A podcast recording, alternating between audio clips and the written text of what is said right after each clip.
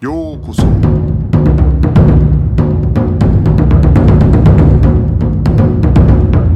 Eu sou o Gustavo e você está ouvindo o Budocast.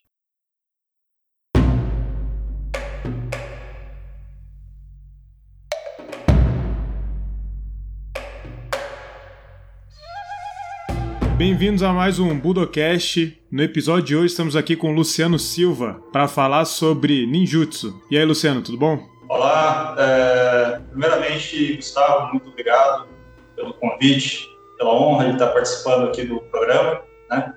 Um abraço aí para todo mundo que estiver acompanhando. Para quem não me conhece, meu nome é Luciano, Luciano Silva Gonçalves, eu sou Shidoshiro, quarto dan é, de ninjutsu, pela Bujinkan, né? Eu tenho um canal no YouTube, canal Luciano Silva, é, onde eu trato a respeito do, da prática de artes marciais e alguns outros temas correlatos. De vez em quando eu fujo um pouco do assunto, mas tem bastante coisa a respeito de, do ninjutsu lá no canal, para quem quiser conferir. Bom, como eu até tinha falado com você, né, é uma coisa que eu já fiz alguns episódios aqui no Budocast, para dar uma ideia geral para os nossos ouvintes sobre algumas, alguns estilos né, de arte marcial japonesa, né? Budocast, a proposta sempre foi ter é, falar sobre estilos diferentes, né? Não ter um, um, estilo predominante, né?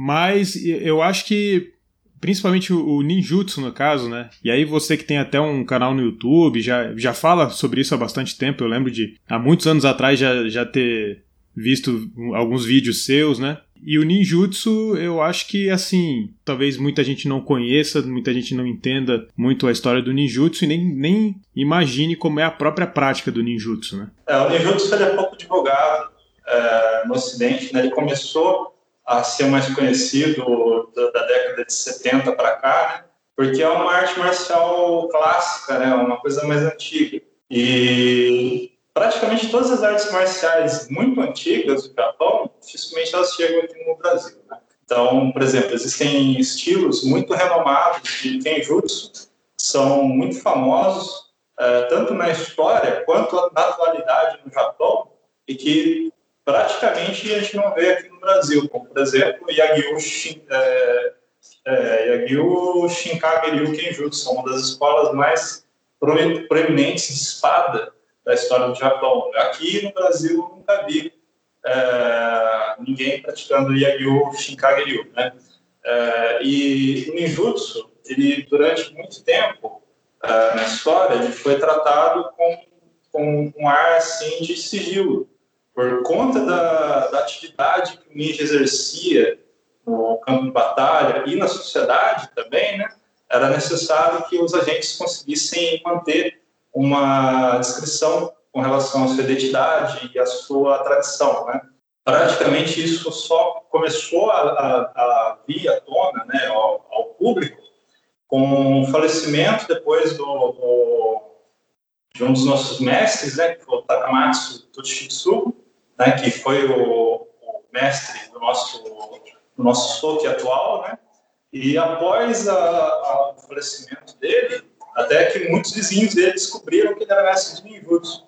E, tipo, ele era famoso como mestre de artes marciais, mas ninguém, ninguém, pouca gente sabia que ele dominava ninjutsu. E aí o discípulo dele, né, o mestre atual, o Sukatsumi, que para homenagear ele, é, decidiu começar a abrir uh, o ensino do ninjutsu. Né? E o Sukatsumi sempre foi muito chegado é, de mídia, né? Porque a esposa dele era atriz, então ele teve uma facilidade de expor é, a, a, aquela arte marcial que ele praticava, né? É, desmistificar um pouco a figura que o ninja tinha, né?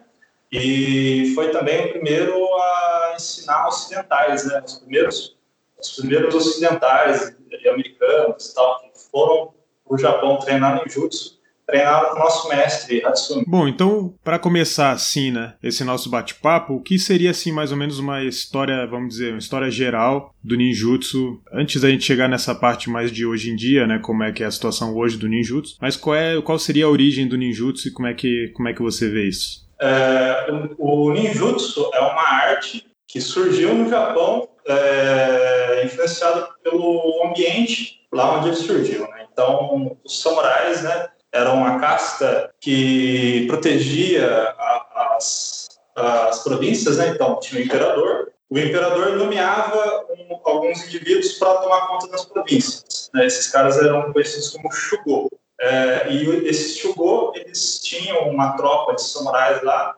que tomava conta e administrava aquela região, aquela província.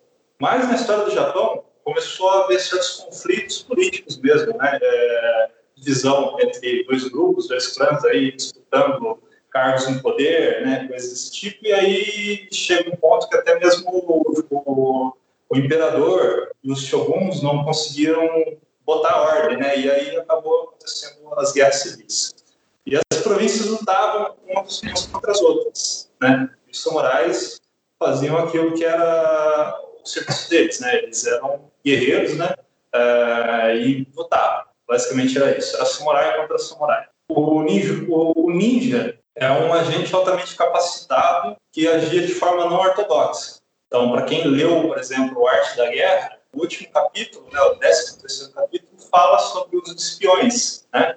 E, basicamente, o que o ninja fazia era uma espionagem, só que o ninja ele ia, ele ia além da espionagem. O ninja ele era um samurai altamente capacitado, sabia ler, escrever, sabia se comunicar por códigos, de, seja de, de som, com tambores, com flashes, com sinais de fogo. E a, a função dele era entrar no campo inimigo e lá dentro ele conseguir se comunicar com o general com quem ele trabalhava, né, para dizer o que que o inimigo estava tramando, o que que, por exemplo, se o inimigo ia atacar em algum momento, coisas desse tipo, e agir a partir do campo interno. Né? Então, muitas vezes, por exemplo, é, um, um, inimigo poderia estar protegido dentro de um castelo, de uma fortificação. Né? Se você chega lá para bater no portão, muita gente do seu exército vai morrer é, porque você tem uma barreira física que te impede de do seu exército conseguir pegar o cara é, no mano a mano, né? enquanto o cara está lá de cima só tacando flash e está em você. É, o que, que, o ninja fazia? Ele agia de dentro para facilitar. Né? Então, muitas vezes o ninja realizava um ataque noturno durante é, é, situação de guerra, causando incêndios, destruindo infraestrutura, tipo, sei lá, um fogo no castelo. Isso era muito comum, né? É, e assim não deixava o inimigo descansar. Né? Então, puta, o inimigo tinha que apagar um fogo dentro da fortaleza dele. Né? No dia seguinte de manhã, estava lá o exército de samurai metendo o pé na porta. Né? Então, isso aí desgasta bastante o inimigo né? e diminui também a capacidade dele de continuar resistindo por um longo período. Se, se, a, se o ambiente ali, se o castelo foi queimado, se as provisões, né? se a comida foi envenenada, se a água se perdeu, se as armas foram destruídas, né? a sua capacidade de continuar resistindo contra outro exército diminui bastante, né? Então você vai ter que ou você vai ter que sair para fora e enfrentar o inimigo, ou então você vai ter que se render, né? Ou sei lá, esperar dar um jeito esperar o cara invadir. É, isso é o que o ninja fazia durante a guerra. Depois que houve a unificação do Japão e que o governo Tokugawa conseguiu colocar é, um sistema de governo que manteve a ordem, os ninjas foram incorporados ao governo né, com uma forma de policiamento. Então, a função dele passou a ser uma parte de investigação e também de policiamento, assim, é, de identificar é, indivíduos que estavam conspirando contra o governo. E aí também havia, por exemplo, a necessidade, é, às vezes, do, talvez do governo eliminar alguém, só que sem sujar as mãos. Né? Então, se você manda um cara que é conhecidamente seu oficial para matar o cara sem, sem provas, sei lá, coisas desse tipo, é, fica evidente que foi uma, uma ação arbitrária, né? Por outro lado, o Ninja é um cara que tinha um, tipo, ninguém conhecia, né? Então a identidade dele não ia ser revelada. Alguém entrou lá e matou o cara. Quem foi? Não se sabe.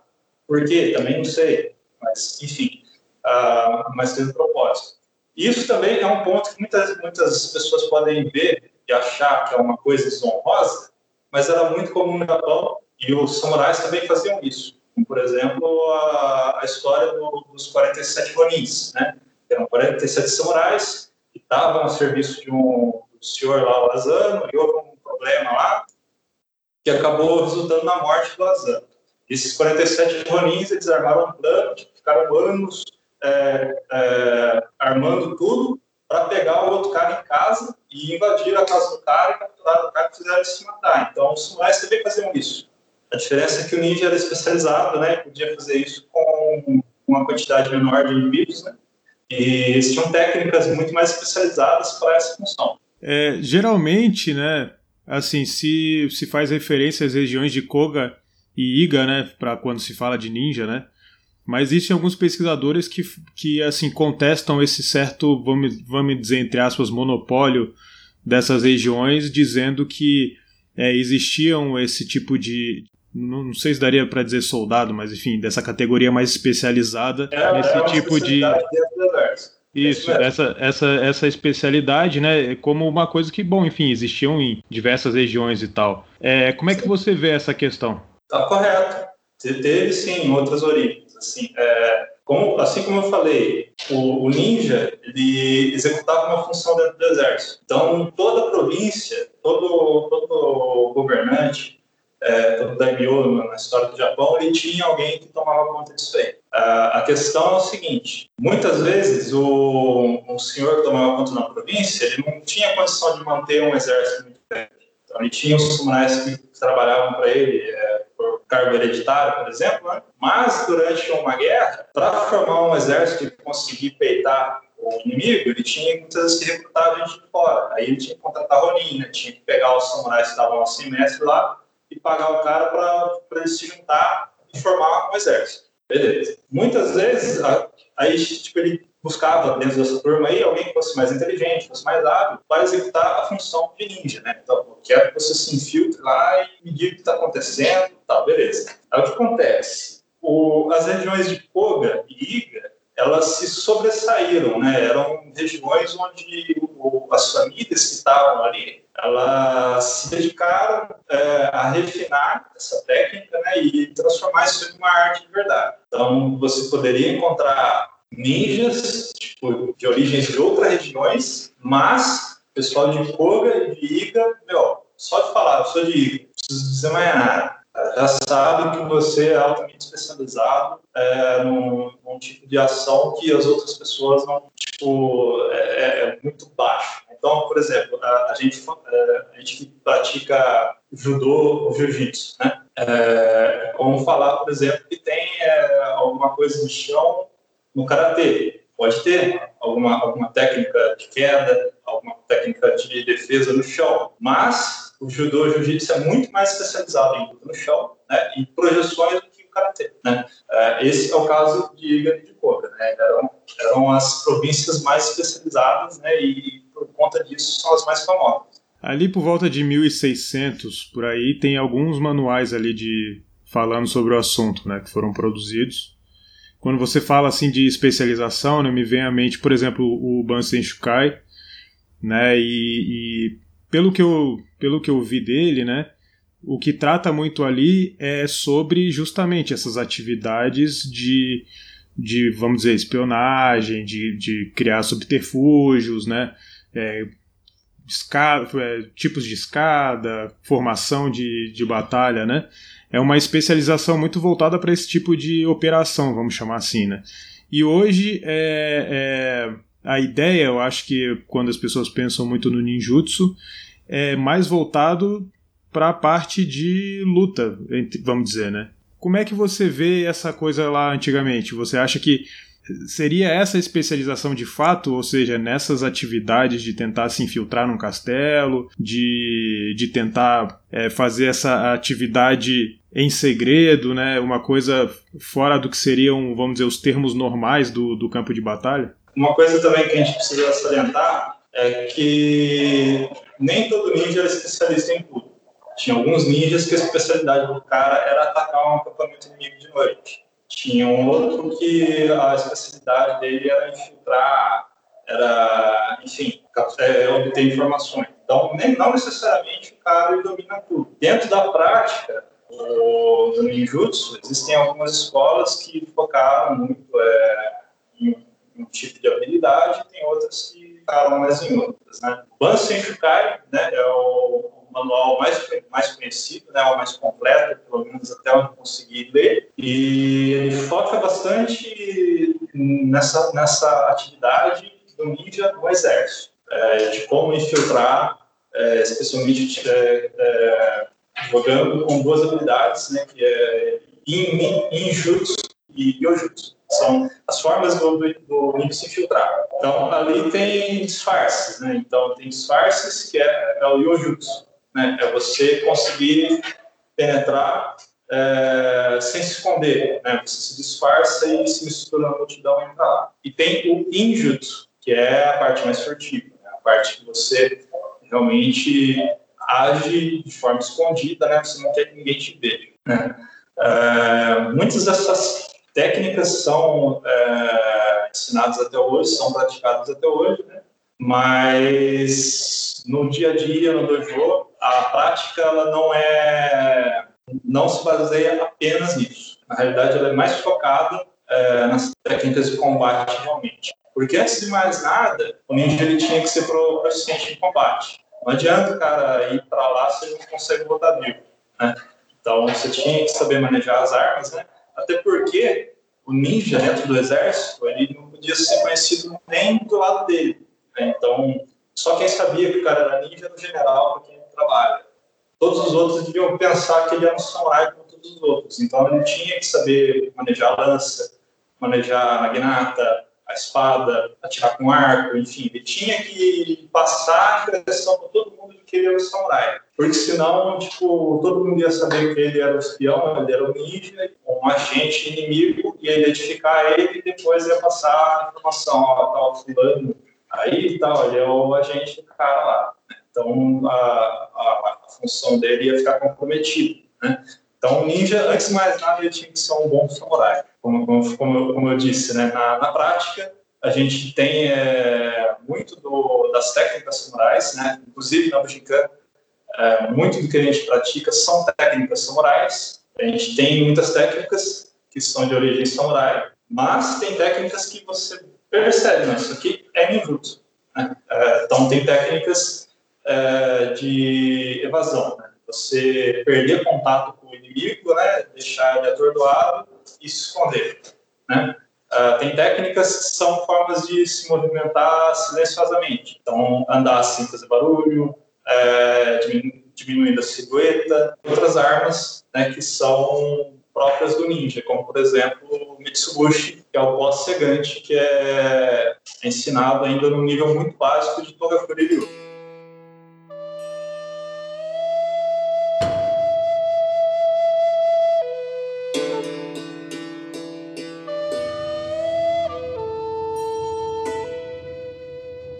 Bom, então aí a gente passando, acho que mais para agora, né? Porque, vamos dizer, nos tempos atuais.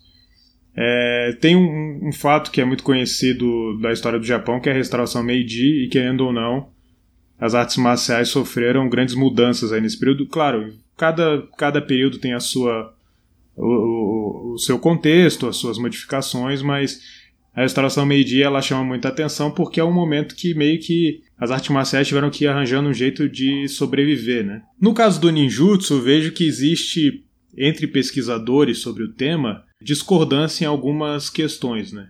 Então, por exemplo, o Don Dreger ele fala muito sobre o, o ninjutsu, fala sobre as técnicas de furtividade, etc. Mas segundo ele, o último, e aí, se eu não me engano, ele, ele, ele cita um, uma pessoa que passou essas informações para ele, se não me engano, era alguma coisa como. Acho que era Terra Hatsumi também. Eu teria que ver no livro agora de novo. Mas acho que era Terra Hatsumi, alguma coisa assim. E aí ele cita um cara chamado Fujita Seiko como se tivesse sido o último ninja, né? É, outros, outros pesquisadores são mais céticos e acreditam que não existe uma linhagem que tenha se mantido do passado até hoje. Claro, no seu caso você é da Bujinkan, então acho que é auto, auto evidente. Uma outra coisa que eu conheço também é um cara chamado Jinichi Kawakami, que ele hoje, em revistas japonesas e tal, ele é tratado como o último ninja. Então existem essas várias, essas várias, vamos dizer, né, essas várias versões, entre aspas, existem essas várias formas de pensar. É, eu queria saber é, qual é o seu ponto de vista com relação a isso. Depois do século XVII, muita coisa do ninjutsu desapareceu. Muitas tradições desapareceram porque aquele, aquele estado de guerra em que o ninja era empregado sumiu. Né? Então não existia mais a necessidade. Mesmo os samurais, eles começaram a passar um aperto nesse período de paz. Né? Não foi a, a restauração Egito que chegou e acabou com tudo. É, já estava em declínio bem antes. Tipo, eram, eram indivíduos cuja a, a vida deles era se dedicar a se preparar para uma guerra que não, não acontecia nunca. E a sociedade mesmo começou a questionar, né? Pô, por que, que esse cara tem todos esses privilégios, né? Ele não faz nada, não planta, não, não, não produz nada, tipo, ele só carrega as duas espadas ali e ele tem o direito de matar qualquer um que ofenda ele, né? Então, os samurais, tipo, já estavam passando aperto aí, né? Com os ninjas não foi diferente, né? Então, muitos ninjas foram é, incorporados no governo, né? Naquilo que eu falei para você, de, de policiamento, né? De controle governamental, né? É, mas muita coisa desapareceu. Então, por exemplo, tem a Natori Ryu, que é uma, uma tradição, e ela está documentada no Shoninki. Shoninki, inclusive, foi traduzido em português pelo Roberto Alves, né, da Urauasa, aqui do Brasil. A Natori Ryu é uma escola que a gente sabe que desapareceu. Né? É, não sei se deixaram de praticar, se o pessoal morreu, o que aconteceu, mas só sobrou o documento, né, que descreve a, algumas coisas das técnicas dele. Né? É, então, isso, tipo, um exemplo que a gente sabe, né, que existiu e desapareceu. Mas tem muitas outras coisas também que surgiram, foram empregadas, desapareceram, a gente não ficou sabendo. Uh, e aí, com relação ao Seiko Fujita, né, era reconhecido como mestre de Koga, né, Koga-ryu, e na época ele era o único que o pessoal conhecia de Koga-ryu. E acabou que ele faleceu em um acidente de carro. Junto com ele estavam os alunos dele, dele que eram os, os mais antigos, o pessoal que, que ele tinha ensinado mais. A tradição morreu ali, porque morreu o mestre e morreu os discípulos mais antigos dele. Tipo, o pessoal que ficou era muito novato. Então, tipo, muita gente deu Koga-ryu como extinto ali, né? Tipo, meu, que pena, né, cara? porque é um, um nome muito importante e da história do ninjutsu, né? Tipo, existiam várias linhagens de Koga, tipo, e foram morrendo uma a uma, desaparecendo. E aí o último que tinha faleceu num acidente de, de, de, automóvel, né? É, aí recentemente surgiu aí o, o Kawakami, né? Com o argumento de que ele foi que ele foi treinado, que ele aprendeu uma linhagem de Koga uh, para um mestre e dentro do Japão ele tem um reconhecimento, né? Pelo que eu vejo, que ele mostra, tipo, dá para ver que ele entende, então eu, eu, eu dou o meu voto de confiança, né? É, quem eu não, não sou, não, não, tenho muita autoridade assim para analisar algo assim nesse gabarito, né? Para mim, para mim eu, eu, dou um, um, voto de confiança para o Kawakami, mas tem pessoas da que treinam ninjutsu que olham para o Kawakami e torcem o nariz por conta de algumas coisas, alguns detalhes. Uh, mas, tipo, do, do, que se vê por aí, dá, tipo, eu acho que, que, aquilo ali é sério, né? Tem é, um pessoal também que, que a Musashi Ryu, só existe no Japão, e também é uma linhagem que, que era pouco conhecida, ainda é muito pequena, tipo, eles têm um dojo só no Japão, eles não eles não expandem, eles não abrem outros dojos, mas eles uh, recebem o pessoal para participar de uma aula de introdutória e tal, para mostrar, né, mais como uma atração turística do que uma escola de arte marcial realmente.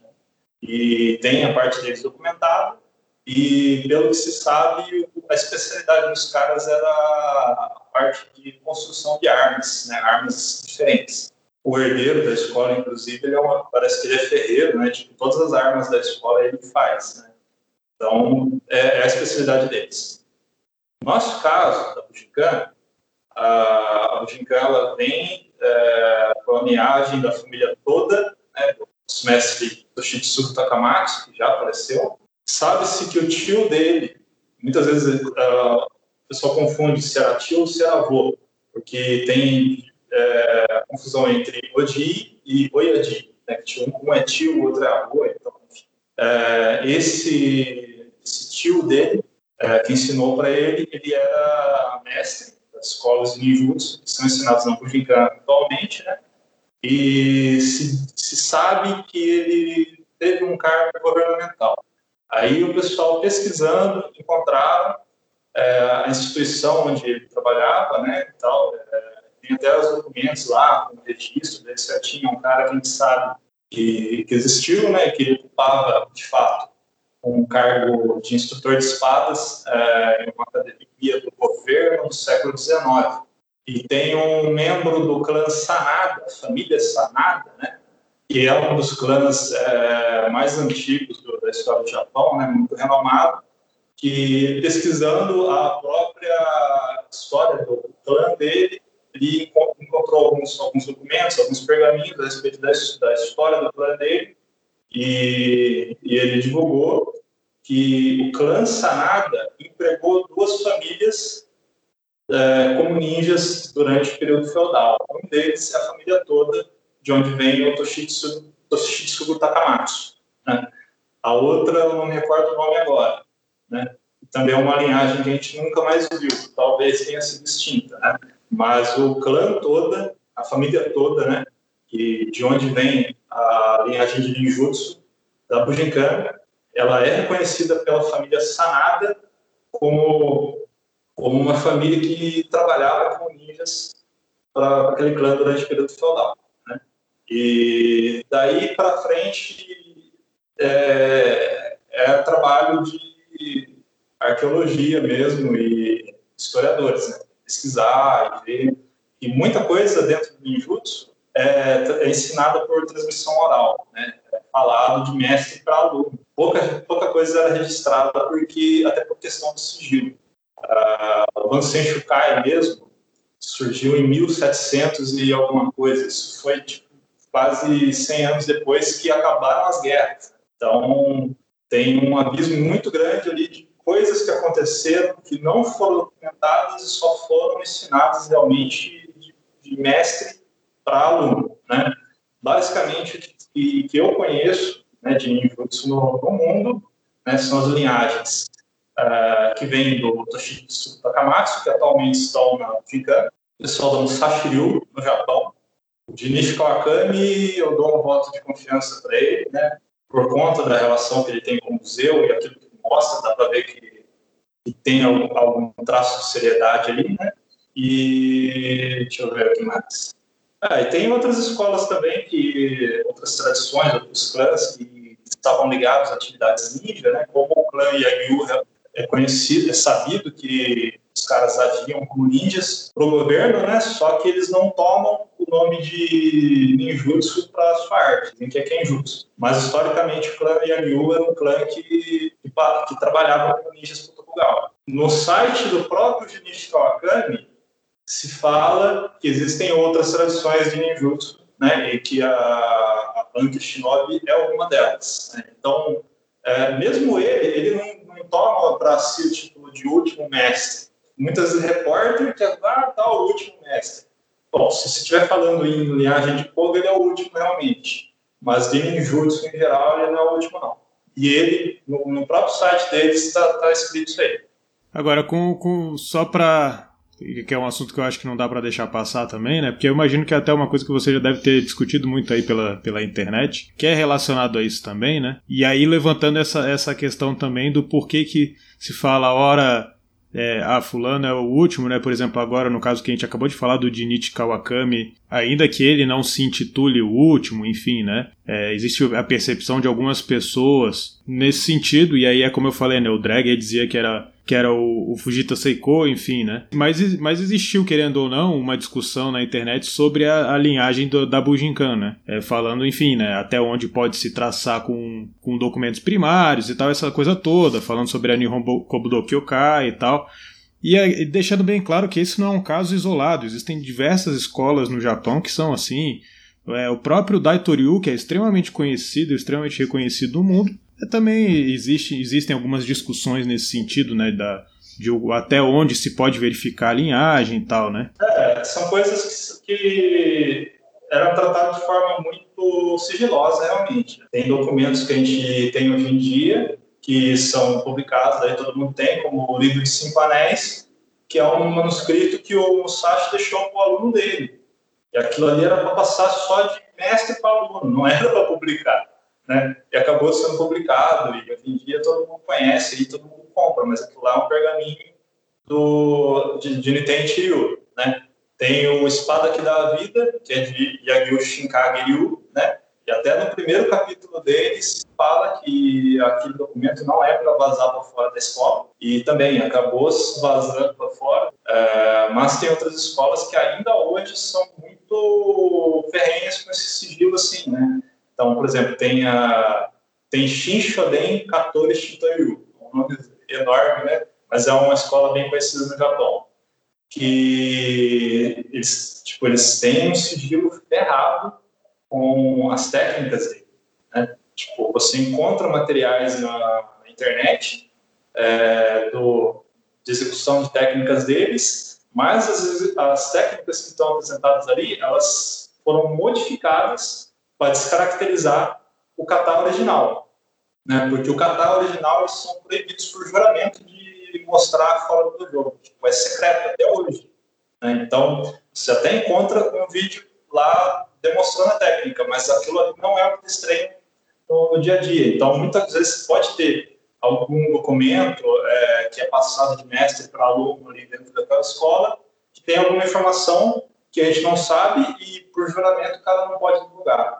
Né? É, e isso provavelmente acontece com muitas outras escolas também, né? É, eu até tenho um livro em japonês sobre o Takenouchi Ryu, que é considerado o estilo mais antigo de jiu-jitsu, né, do Japão, e, e, ali eles, eles, eles colocam, né, que existe um, uma série de kata, existe uma série de coisas que eles fazem demonstração e etc e tal, mas a partir de um determinado ponto ali, só quem realmente faz parte da tradição que vai conhecer. Hoje em dia, a gente trata como, como hobby, como, como um esporte. Antigamente era a diferença entre você matar ou morrer no campo de batalha. Né? Isso aí você não.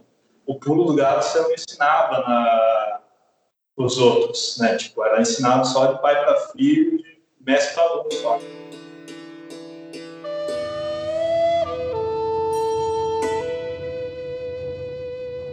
Independentemente de qualquer discussão nesse sentido, hoje a Bujinkan, a tradição da Bujinkan, vinda do, do Takamatsu, ela é, eu, eu acredito, né, que é o que se entende para a maior parte do público que busca alguma coisa sobre ninjutsu no mundo, né? Eu acho que justamente por isso que é, pela, por essa questão que você falou anteriormente, né, é, do Sensei Hatsumi ter ensinado estrangeiros, ter criado, vamos dizer, uma uma ramos em diversas partes do mundo que às vezes até em, em diversos estilos no Japão fica muito recluso lá e acaba não saindo, né? É, além da Bujinkan hoje como linha, existe também a Genbukan que também vem da Bujinkan, né? Então a, a gente falou no caso é Musashi Ryu, falou do Jinichi Kawakami, né?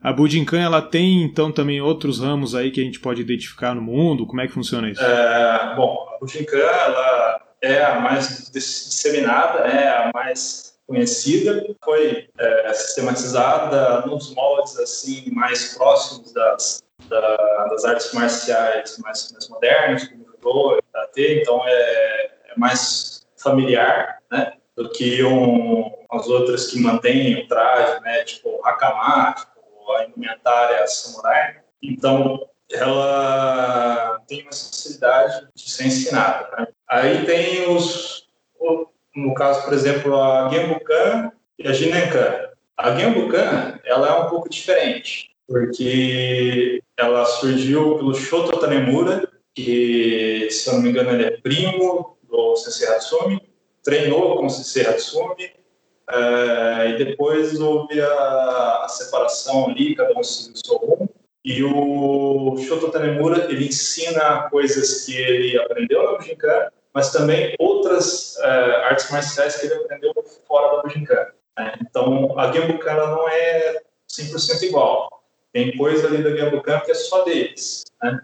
E a Genbukan, ela, ela é mais antigona no jeito, assim, da, da forma de tratar é, e de, de organização, realmente. Né? Eu estou falando aqui, mas eu nunca participei da Genbukan. É, mais por uma percepção de que eu tenho a partir de membros da Campo que eu tive contato. Então, ela tem, ela é um pouco menos disseminada. Ela, creio que ela é a segunda maior, né? E tem membro aqui no Brasil, se eu não me engano, em Curitiba. Curitiba, se eu não me engano, tem Gembucan, né?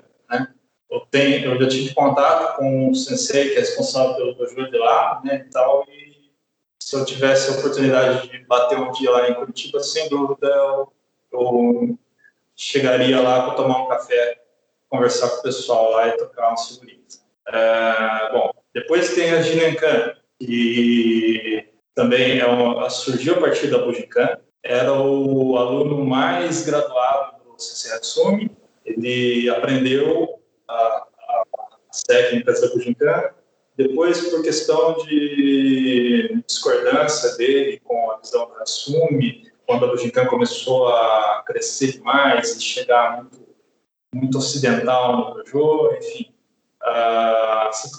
parece assim que o Hatsumi, ele, de certa forma, ele teve que suavizar um pouco as coisas, porque antes ele era muito hardcore. Tipo, o pessoal quebrava braço, o pessoal saía tudo rebentado do dojo, era uma coisa meio comum, né? Aí quando começa a chegar muito estrangeiro, já fica mais louco quando você começa a ir dar curso para gente no exterior, tipo, sei lá, ah, se o exército americano te chama para ir lá dar uma aula, você não vai chegar lá quebrando o braço, quebrando costela. Então, a, a forma de ensino alterou um pouquinho e o Maná, quando fui, ele discordou um pouco disso aí e resolveu sair e criou a, a Ginencam para ensinar da forma como ele acha é, que deveria ser, ser ensinado. Né? A Ginencam existe também pelo mundo, ela, ela é que nem a Gambucan, é mais difícil de encontrar, né? E eu já vi relatos de, Nengan aqui no Brasil.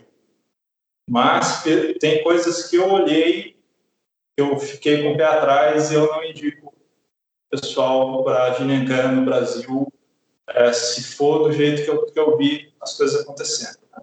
Então, sei lá, eu, eu não ponho a mão no fogo pela Ginengan aqui no Brasil, tá bom? E, por último, que eu sei, tem o Roberto Alves, que também veio da Bushinkan, né? É, aprendeu também a técnica, e depois ele abandonou a Bushinkan, né? E hoje em dia ele tem lá a Uralasa, e faz um trabalho sério, acompanha o material que ele posta, especialmente no Instagram. É um trabalho bem feito, dá para ver que, que tem é, um fundamento técnico muito bom, ele sabe fazendo, né? E o Roberto Alves ele traduziu para o português o Shoninki, que é um dos três manuais mais conhecidos de ninjutsu é, história. Então, é um cara que busca a raiz da arte marcial mesmo, né? E ele mantém a fidelidade baseada naquilo que ele aprendeu dentro da Bushikan. Né? Mas, para todo mundo aí que está aqui no, Brasil, que quer praticar, quer praticar ninjutsu, né? Se você não tá, se você não estiver em Curitiba, muito provavelmente é no Gincan mesmo que você vai encontrar mais próximo de você. E é o que eu indico. Né? E ainda assim também, vai lá, confere, vê se, se o instrutor é sério, se ele está documentado tudo certinho. Porque tem muita gente também que diz que é mestre, diz que estudou no Gincan, não estudou coisa nenhuma. Tem gente que falsifica certificado, enfim. É, você tem que procurar saber, ah, esse professor aqui está dando aula para mim, quem que é dele? Como que, como que o ensinamento lá, sai lá do Japão chega aqui, né? Então, por exemplo, eu sou aluno do Daishihan Roberto, Roberto Correia, é, de São Paulo. O Sensei Roberto, ele estuda com o Shihan Pedro Fleitas, das Ilhas Canárias, na Espanha. E o Pedro é aluno do Sokatsumi lá no Japão. Então, faz essa, essa linha de transmissão aí, né? É, de, de, um indo até onde consegue ir e tal, estudando com quem consegue chegar um pouco mais longe, até chegar alguém que consegue chegar lá no Japão lá e trazer essa informação do Japão para o Brasil. Agora, uma outra coisa da Bujinkan que eu acho interessante aqui, que é só uma curiosidade no caso, né? É, que a Bujinkan, no caso, é, é o estilo de ninjutsu do Jiraiya, né? Sim, sim. É, a Jiraiya que a gente está falando é da, da, do programa de TV. O Jiraiya, na realidade, a história de Jiraiya é mais antiga, né? é uma peça de teatro. E aí adaptaram o personagem para o show né, e tal, e chamaram o Hatsumi para participar, por conta dele já ser muito conhecido como mestre de artes marciais e de ninjutsu no Japão, né? Daí, tipo, pô, aproveitaram a, o Sokatsumi para colocar um fundo mais real ali na, na, história, né? E a gente aqui no Brasil não conhecia, não sabia o que, que era, então no Brasil o pessoal tem mais essa, essa ideia de que Togakuri é um negócio que nasceu com seriado. Na realidade, Togakuri é uma escola real, né? Uma escola de ninjutsu, uma das mais antigas, inclusive, né? É, que está dentro da Bujinkan, né? É um dos nossos estilos.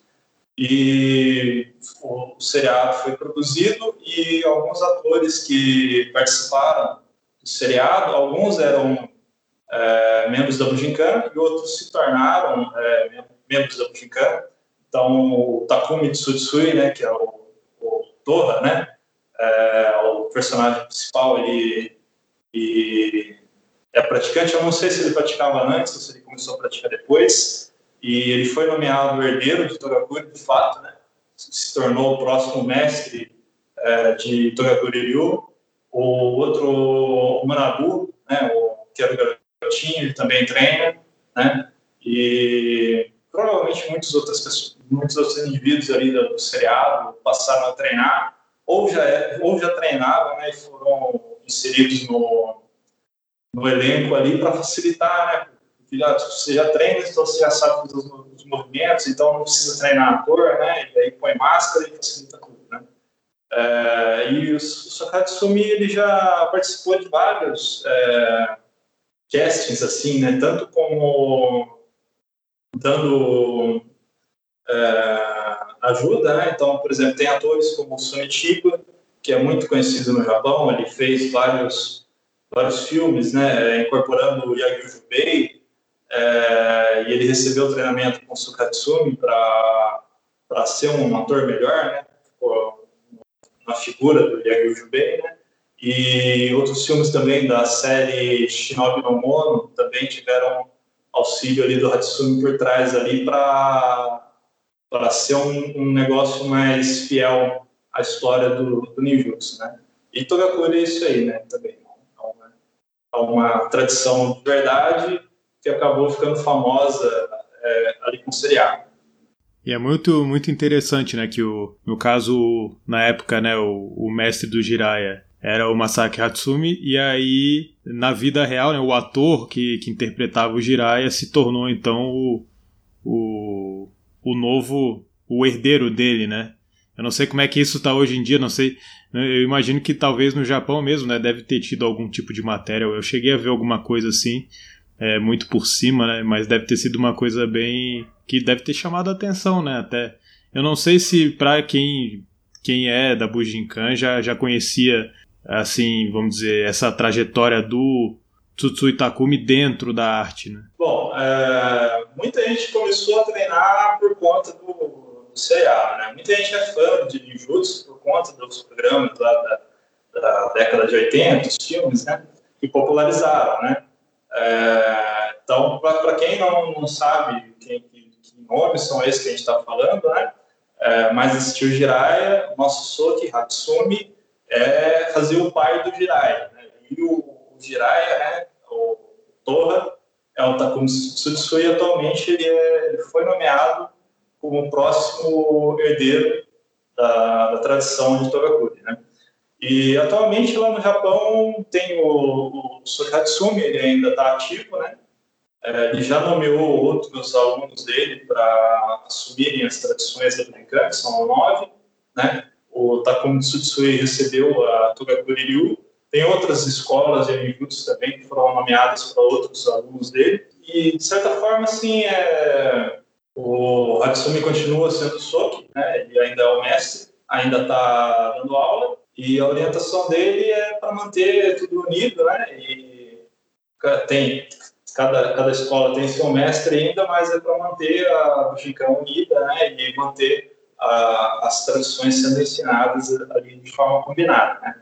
Então, mesmo um, um dos soques é, mais novos ali, que foi nomeado para assumir Cotoriu, por exemplo, ele, ele, assumiu a escola de Cotoriu, mas ele também está apto a ensinar o Shinden Fudoriu, por exemplo. Mas a autoridade de Shinden Fudoriu é o mestre que foi nomeado para para aquela escola, né? E, e tá desse jeito, cara. É, muita gente vê isso como uma coisa boa, porque evita aquela, aquela questão, por exemplo, do, do Seiko Fujita, né? Que morreu ele os alunos e morreu a arte, né? Tendo nove, nove herdeiros, né? Nove mestres, cada um assumindo a sua, a sua escola, é, se caso ocorrer alguma coisa, um falecer, algo desse tipo, você não perde tanta coisa, né? E como tem mais gente ensinando, mais gente compreendendo, né? A, a filosofia daquela escola, se caso aquele um aparecer, tem o outro lá que, que tem é, perícia também para tocar o negócio adiante.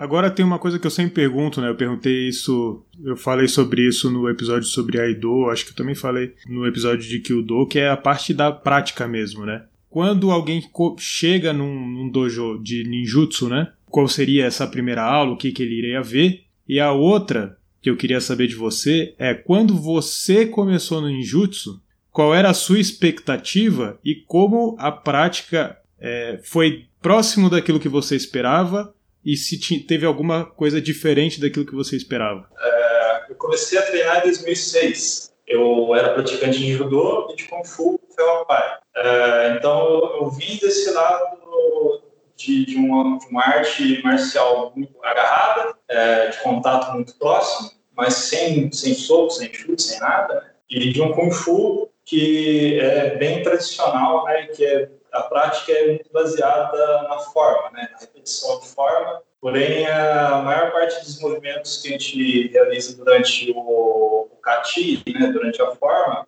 a gente muitas vezes não aplica no parceiro. Quando eu descobri que tinha aberto um dojo aqui na minha cidade, eu fui lá para conferir qual que era. E na primeira aula eu já vi, é esse aqui que eu quero. porque é uma pegada totalmente diferente realmente. A forma como se treina é, é diferente, porque se tem é, as formas de golpear, né, os bloqueios, as instruções, as quedas, e você sente mais a, a técnica funcionando é, porque você apanha também. Né? Então, por exemplo, no caso do Kung Fu, eu sabia socar, sabia chutar, mas eu não, eu não aplicava aquelas formas de golpear no parceiro. É, então, por exemplo, no caso do, do Kung Fu Ferro Pai, se utiliza bastante a, uma lança de, de, de mão, você bate com a ponta dos dedos, né? E durante a forma, você realiza aquele movimento. Você pode até treinar aquilo ali num, num saco de pancada, coisa semelhante. Mas você acertar um, uma pessoa com um golpe desse, principalmente você apanhar com um golpe desse, te dá uma percepção diferente de como que a técnica funciona. Né?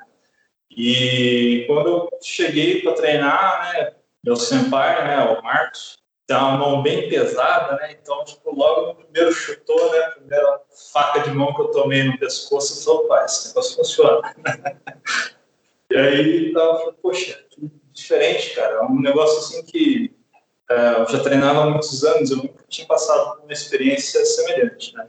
E aí depois, ah, tá, é, entrar na parte de torção. A torção mais básica que a gente tem é o, o motegiar, que é conhecido no Aikido como kotegaeshi, né, a torção de punho, né?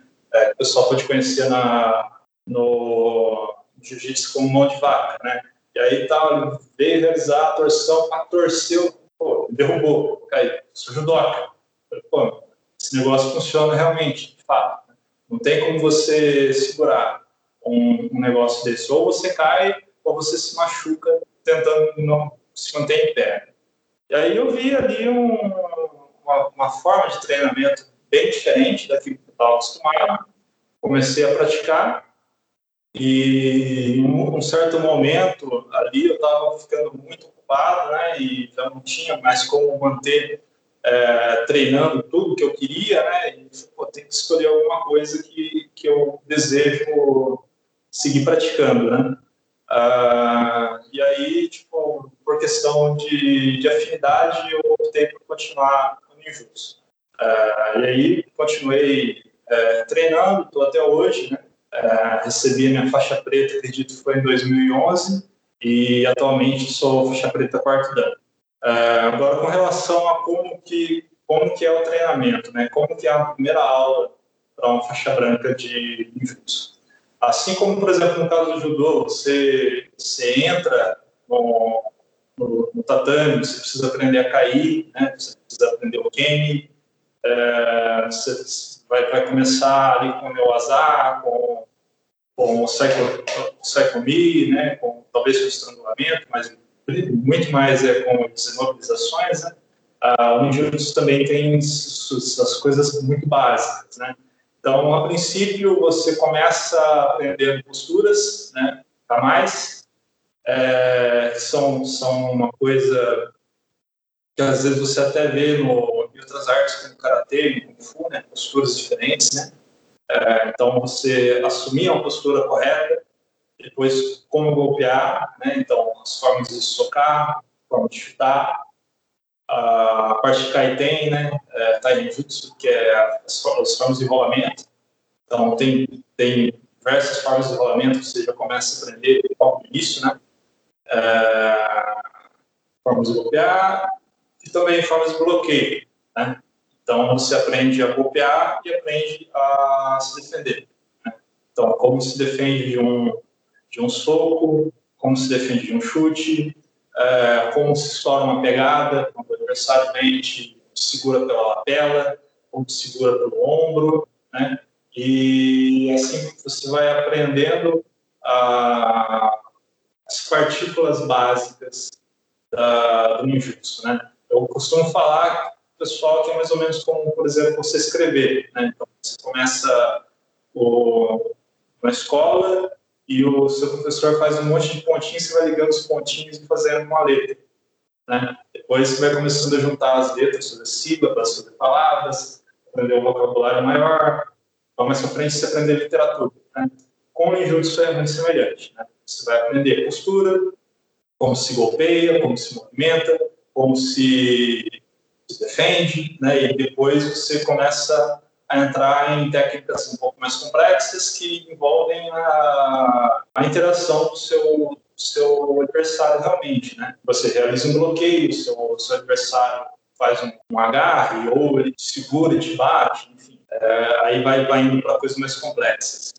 Depois, quando você começa a desenvolver a parte de armas, é tudo, tudo do zero de novo, né? Então, você pegou uma arma, você vai aprender como se segura essa arma, como se movimenta, como se caminha, como se rola com essa arma, é, as posturas que essa arma emprega, quais são os ataques básicos dessa arma, é, e depois é, bloqueios, né, e depois como que essa arma lida contra outras armas. Né? É um ciclo sem fim. Você pegou uma arma nova, base de novo, tal, postura, movimentação, ataque, bloqueios, e por aí vai.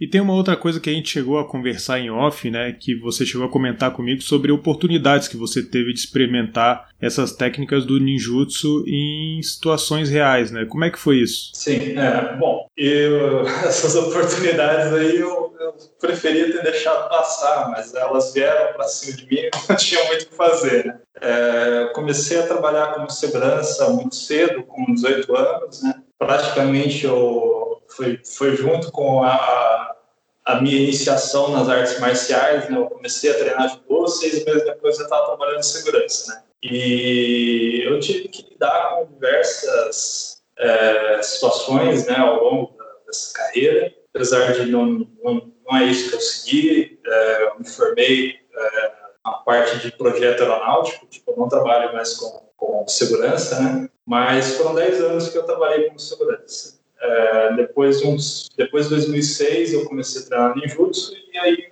acabei incorporando algumas coisas aí na, na, na minha vivência como segurança, né? É, geralmente mais assim com relação a, a minha própria proteção, porque trabalhando como segurança eu nunca bati em ninguém, né? nunca dei um tapa, nunca dei um chute em ninguém para rua, mas eu tive já que conduzir muita gente para fora de, de eventos e, estabelecimentos comerciais. Então, mas teve situações em que me atacaram, né?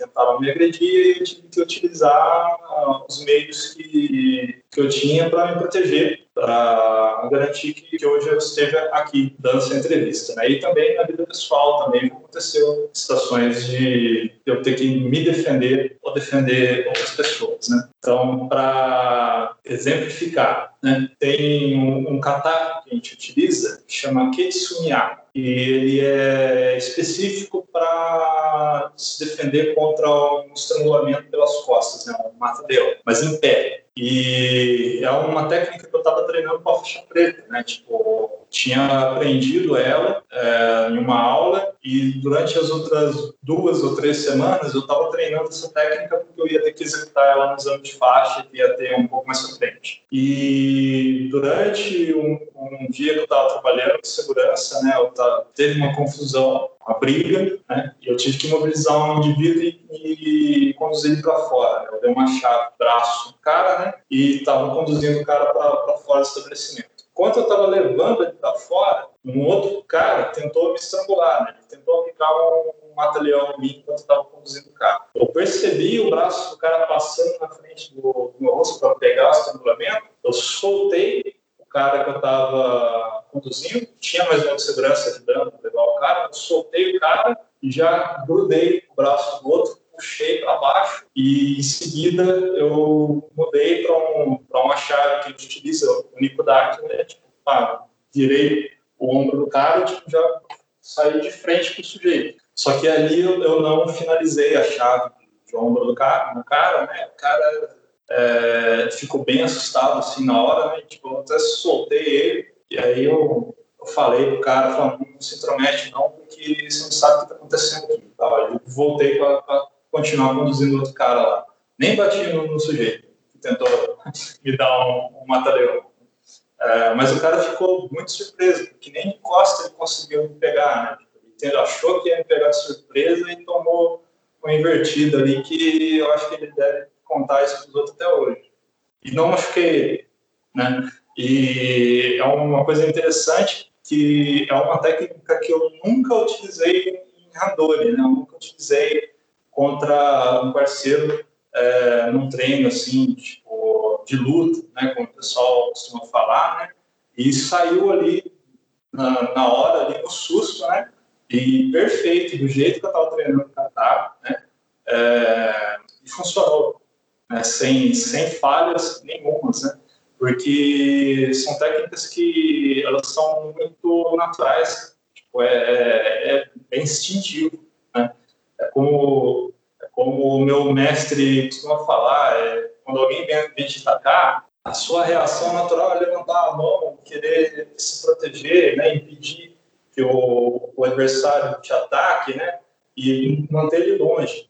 E a arte marcial ela vai ela vai pegar a sua natureza e ela vai arredondar ali é, e transformar uh, aquela reação natural em um primeiro passo de uma técnica né, que encaixa sem você ver. É uma dúvida que me surgiu aqui sobre a prática, na verdade, eu acho que é uma coisa que até tem relação com o que a gente estava falando antes, né? Lá, lá bem no início, né? O quanto que ainda se vê dentro da prática, vamos dizer, o sujeito começou a treinar e tal, né? É, tem toda aquela parte que a gente estava discutindo sobre invasão de castelo, essa coisa toda, né? É, isso entra em algum momento no, no na, é, dentro da prática? Como é que isso é introduzido, né? É, é, uma, é uma aula mais teórica? Como é que, como é que funciona esse tipo de coisa?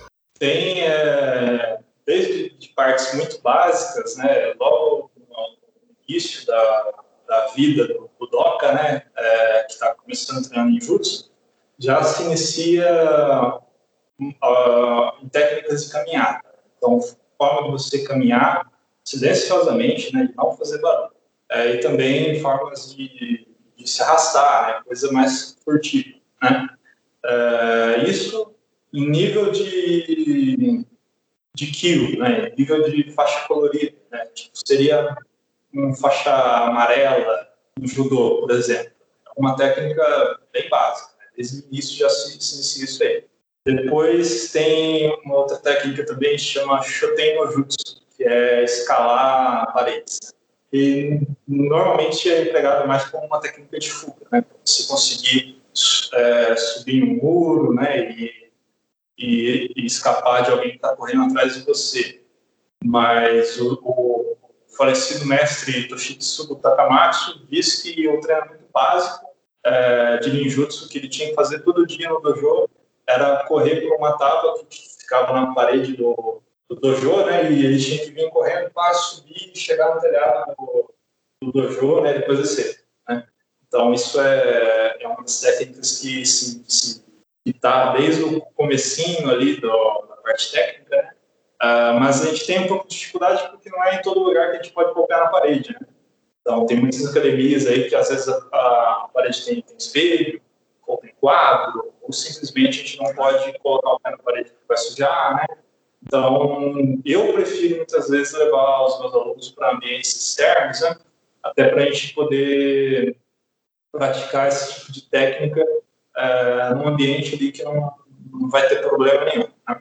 É, e depois, né, mais para nível de faixa preta, né, quando se, se começa a estudar as escolas separadamente, né, é, quando se entra em Togakuri Ryu, é ninjutsu do começo ao fim, porque as técnicas básicas de Togakuri Ryu são técnicas de escapada, técnicas de fuga.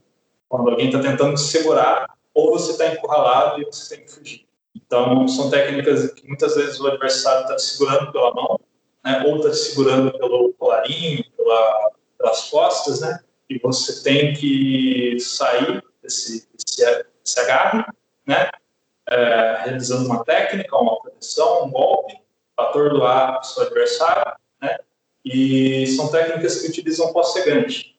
Então, muitas vezes você aplica essa técnica, você acaba derrubando seu parceiro de treino, né? Depois, quando ele levanta, ele olha para você, você taca pós-cegante na cara dele. Esse pó, antigamente, ele era feito com ingredientes que se o olho, você não enxerga mais. Você perde a visão momentaneamente ali é, e vai voltar daqui uns dias. Né? É, para treino, se utiliza farinha de trigo, né? É, como, como pó. Isso também é um, muitas vezes a gente, a gente faz uma vez com o pó para demonstrar, né? É interessante até para quem está recebendo a técnica é, sentir qual que é, tipo, pá, de repente do nada você toma um pó na cara e você não consegue enxergar mais nada, né?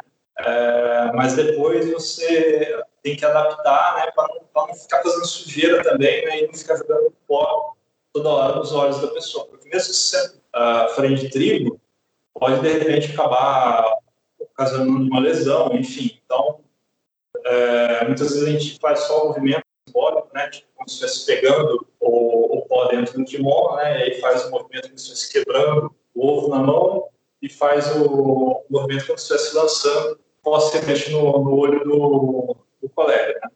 É, e, ou então, shuriken, né, também é, é muito utilizado dentro de Togakuri Ryu, né, é, se, se emprega shuriken, shuriken você pode treinar é, arremessando em um alvo, madeira, papelão, né? é, e no, no dia a dia, no dojo, se você quiser, você pode incorporar o shuriken né? dentro dessas técnicas, né? ao invés de jogar Mitsubushi, ao invés de jogar Osegante, se fosse jogar um shuriken. Então, você pega shuriken de borracha, ou então shuriken feito de papel, de origami, que você fez, e você arremessa ele contra contra o rosto do seu parceiro de treino, né, tomando cuidado, porque você está jogando alguma coisa na direção dos olhos do seu, do seu parceiro de treino. Né? Então, é uma coisa que tem que ser feito com, com um instrutor que sabe o que está fazendo, tá, para te orientar para minimizar esse, esse risco de, de lesão. Né? Bom, tem outras técnicas também que são técnicas de ninjutsu, mas não é necessariamente invadir um castelo. Muitas vezes é capturar um, um alvo. Né? Então, muitas vezes tinha um indivíduo e você tem que capturar ele com vida.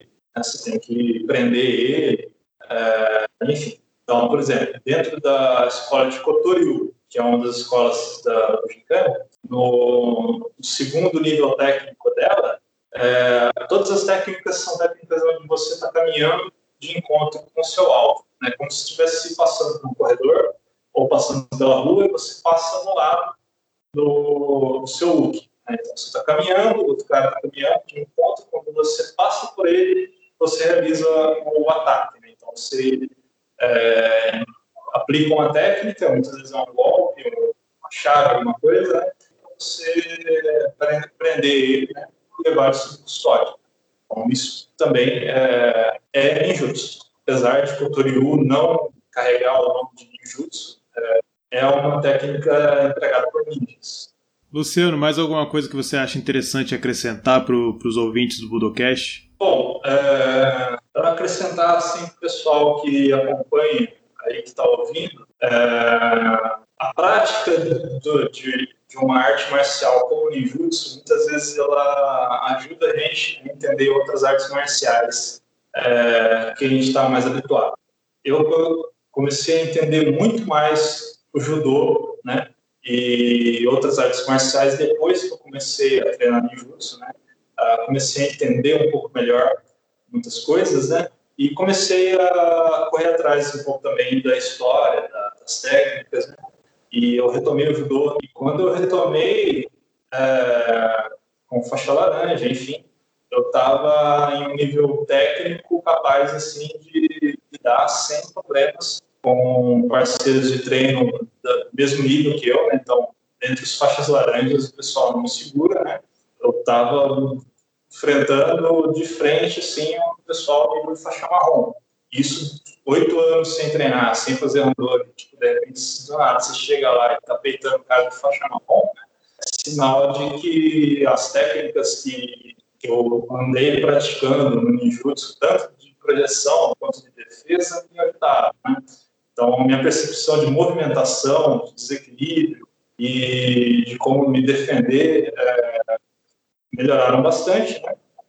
E também é, são técnicas que te colocam numa situação diferente. Né?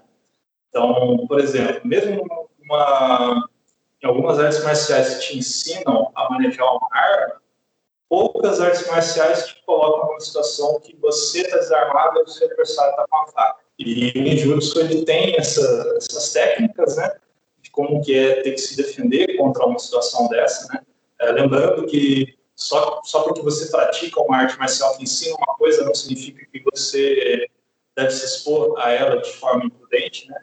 Se você tem a possibilidade de evitar o confronto e, e sair, é, é preferível que você venha a tomar esse rumo, né?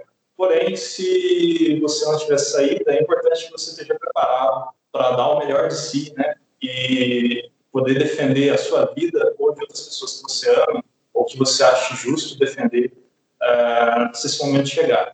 Comigo, isso aconteceu tanto trabalhando como segurança quanto na, na vida real, de situações em que eu tive que tive que tomar ação para defender a vida de outras pessoas. Eu tenho pessoas da minha família que a gente estão vivas porque eu, eu tomei o caminho certo e porque eu tive mestres excelentes nas três artes marciais que eu pratiquei: judô, kung fu e ninjutsu.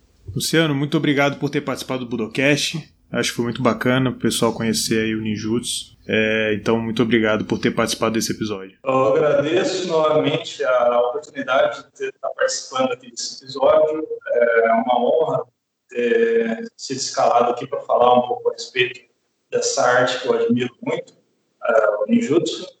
Eu espero que essa participação minha tenha auxiliado de alguma forma ou pelo menos agregado um pouco mais de informação aí para o pessoal que admira a arte marcial ninja.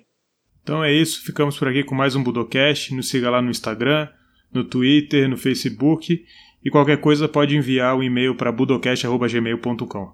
Então é isso, ficamos por aqui e até a próxima.